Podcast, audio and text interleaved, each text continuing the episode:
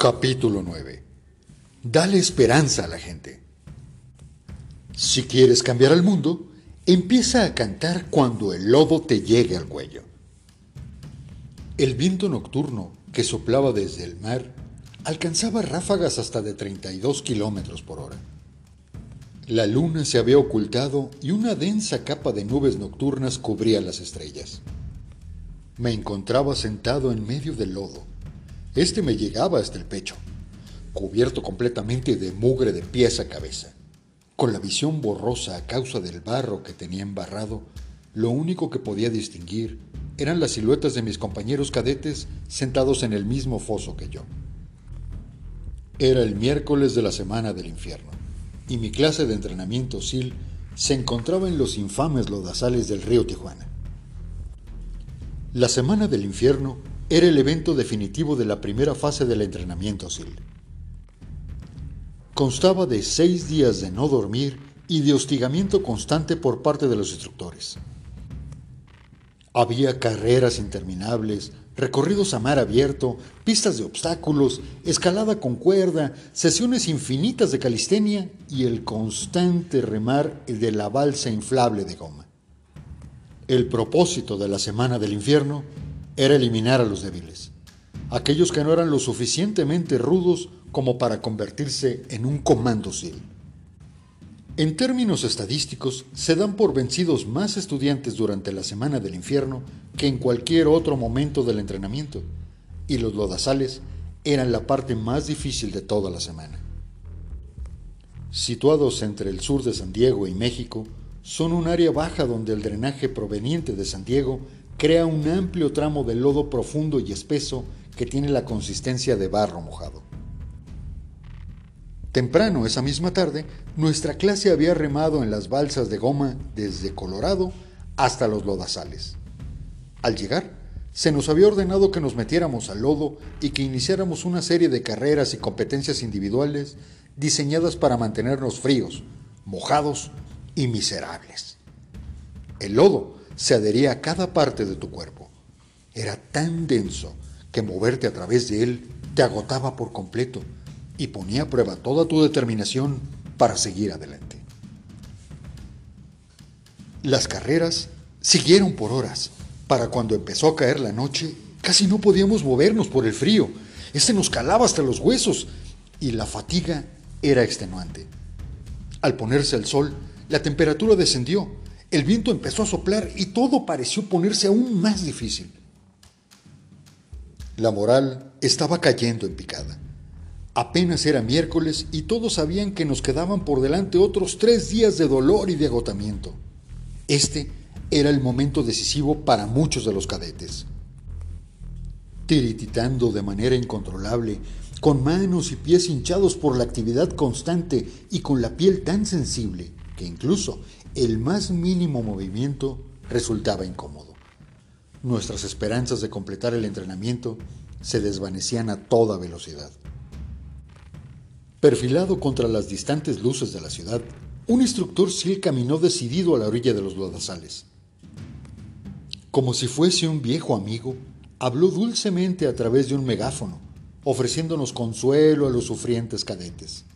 Nos invitó a reunirnos con él y con los demás instructores junto al fuego.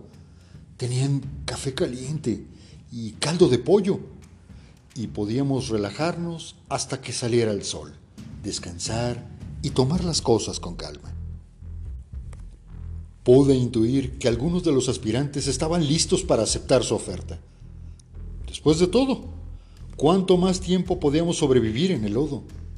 Un fuego reconfortante, café caliente y caldo de pollo sonaban de lo mejor, pero había un detalle. Lo único que necesitaba era que cinco de nosotros nos diéramos por vencidos. Solo cinco que se rindieran y el resto de los cadetes podría aliviar su dolor. El cadete que estaba junto a mí empezó a moverse hacia el instructor. Lo tomé del brazo, lo detuve con todas mis fuerzas, pero sus ansias por abandonar el lodo eran demasiadas. Se soltó y empezó a salir a trompicones hacia tierra firme. Pude ver la sonrisa del instructor. Él sabía que una vez que uno se rindiera, otros lo seguirían. De repente Por encima del ulular del viento se oyó una voz. Cantaba. Se oía cansada y rasposa, pero lo suficientemente fuerte para que todos la escucháramos. La letra no era apta para personas sensibles, pero todos conocíamos la tonada. Una voz se convirtió en dos, y luego en tres, y poco después todos estábamos cantando. El cadete que intentaba abrirse paso hacia tierra firme se dio la vuelta y volvió a sentarse junto a mí. Enganchando su brazo con el mío, empezó a cantar con nosotros. El instructor tomó el megáfono y nos ordenó que dejáramos de cantar. Nadie le hizo caso y le gritó al líder de la generación que controlara a sus cadetes. La canción prosiguió. Con cada amenaza del instructor, nuestras voces se elevaban cada vez más. Nuestra clase se hacía más fuerte y nuestra voluntad de seguir adelante, pese a la adversidad, se volvió inquebrantable. En la oscuridad, el fuego reflejado en el rostro del instructor me permitió ver que se estaba sonriendo. De nuevo, habíamos aprendido una lección importante. El poder de una sola persona para unir al grupo. El poder de una sola persona para inspirar a aquellos que lo rodeaban, para darles esperanza. Si esa persona podía cantar incluso con el lodo hasta el cuello, nosotros podíamos hacerlo. Si esa persona podía tolerar el frío helado, nosotros también.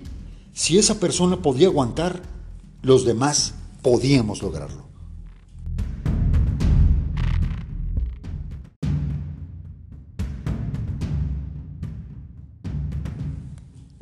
La amplia habitación en la base Dover de la Fuerza Aérea estaba colmada de familias en duelo, niños inconsolables que sollozaban en los brazos de sus madres, madres y padres, tomados de las manos, esperando infundirse fuerzas entre sí, esposas con la mirada perdida, llenas de incredulidad.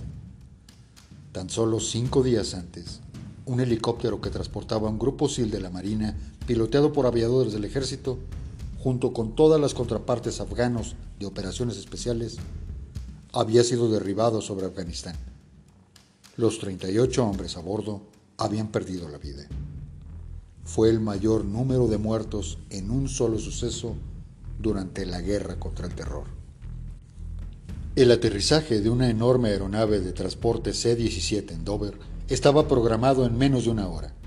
Se acompañaría de los familiares de los héroes caídos de la pista para recibir los féretros cubiertos con la bandera.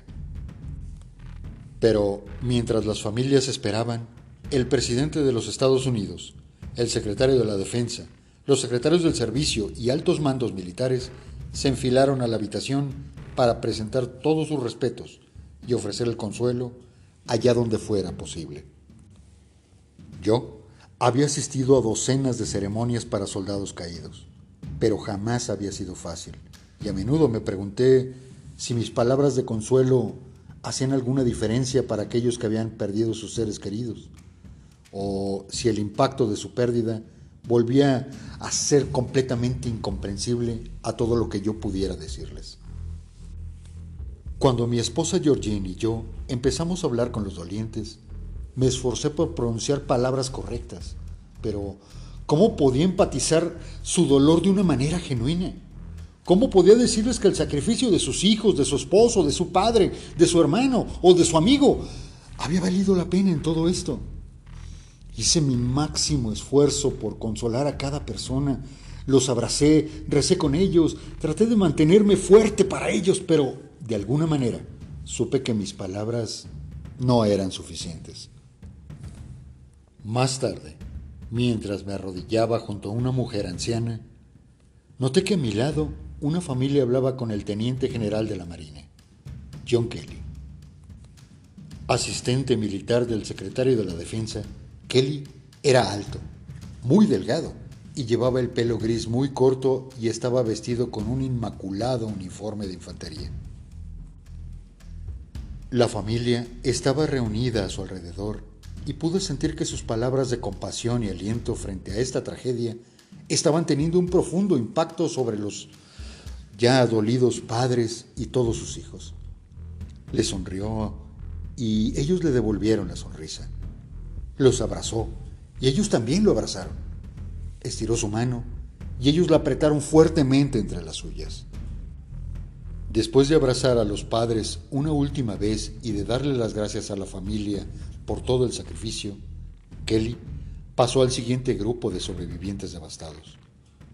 Durante la siguiente hora, John Kelly conmovió a casi cada una de las familias que se encontraban en la habitación. Más que las de ningún otro visitante ese día, las palabras de Kelly tocaron a cada padre, a cada esposa, a cada hermano y a cada hermana y a cada amigo. Sus palabras eran de comprensión. Las suyas eran palabras compasivas y sobre todo palabras de esperanza. Solo John Kelly pudo hacer alguna diferencia ese día. Solo John Kelly pudo darle esperanza, porque solo John Kelly sabía lo que era perder a un hijo en combate. El teniente primero de la Marina, Robert Kelly, murió en Afganistán en el 2010 mientras prestaba el servicio en el tercer batallón de la quinta en la Marina. El general Kelly y su familia habían tenido que hacer frente a esa tragedia. Al igual que las familias que se encontraban en Dover ese día, la familia de Kelly había sobrevivido, había perseverado, a pesar del dolor, de la aflicción y de toda la inconsolable sensación de esta pérdida. Ese día, al observarlo, también me dio fuerzas. La verdad es que cuando pierdes a un soldado te lamentas por su familia, pero también temes que ese mismo destino pueda ser el tuyo algún día. Te preguntas si podría sobrevivir a la muerte de un hijo o de una hija. O te preguntas cómo sería o cómo te las arreglarías tú y tu familia sin esa persona. Esperas y rezas porque Dios tenga misericordia de ti y que no sea su voluntad y que tengas que lidiar con esa carga de un dolor tan imaginable. A lo largo de los siguientes tres años, John Kelly y yo nos volvimos amigos muy cercanos. Era un oficial notable, un buen marido con su esposa, que es Karen, que la conozco perfectamente, y un padre amoroso con su hija Kate y con su primer hijo John Kelly, quien era el comandante de la Marina. Más que eso, y sin siquiera saberlo, John Kelly les daba esperanza a todos los que le rodeaban. Esperanza que en el peor de los momentos lograríamos superar nuestro dolor, nuestra decepción, nuestra agonía para ser más fuertes y de que cada uno de nosotros tenía en su interior la capacidad de seguir adelante y no solo sobrevivir, sino también de inspirar a otros. La esperanza es la fuerza más poderosa del universo. Hace posible que las naciones aspiren a la grandeza, puede levantar a los oprimidos, puede aliviar el dolor de las pérdidas insoportables. A veces, lo único que se necesita es una persona que haga la diferencia. En algún momento, cada uno de nosotros nos encontraremos hundidos en el lodo hasta el cuello. Ese, ese precisamente es el momento de cantar a todo pulmón, de sonreír de oreja a oreja, de levantar a aquellos que están a tu alrededor e infundirles las esperanzas de que mañana será un día mejor.